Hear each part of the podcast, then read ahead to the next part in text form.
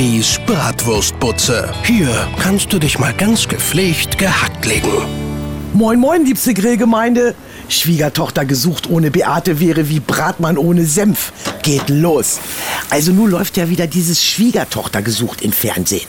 Kinners, sagt mal, muss denn das immer mit dieser Beate sein? Ich glaube, ohne Beate würde das keiner mehr gucken, weil es sowieso niemand auf der Welt schaffen würde, den Fremdschämfaktor so penetrant hochzuhalten wie Beate. Lilo Wanders geht mit ihren Nachen Frauenarzt hin und in ein Dessous-Geschäft. Aha, ist es das, was wir Fernsehgequälten sehen wollen? Anscheinend ja. Je peinlicher, desto höher die Einschaltquote. Beate ist so behaart, weil sie zu viele männliche Hormone hat. So, diese Information nimmst du dann mit nach dem Bett hin, wenn du dir das angeguckt hast oder wie? Mahlzeit.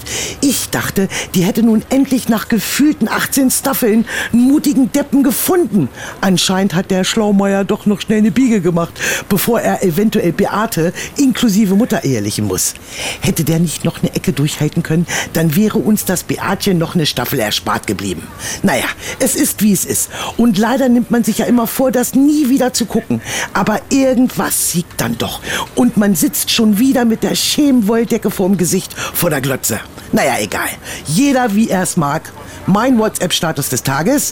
Beate ist so behaart, wenn sie mit dem Hund Gassi geht, wird sie zuerst gestreichelt. Bibis Bratwurstbutze. Holt euch Bibis WhatsApp-Status aufs Handy. Auf antenne.com steht, wie's geht.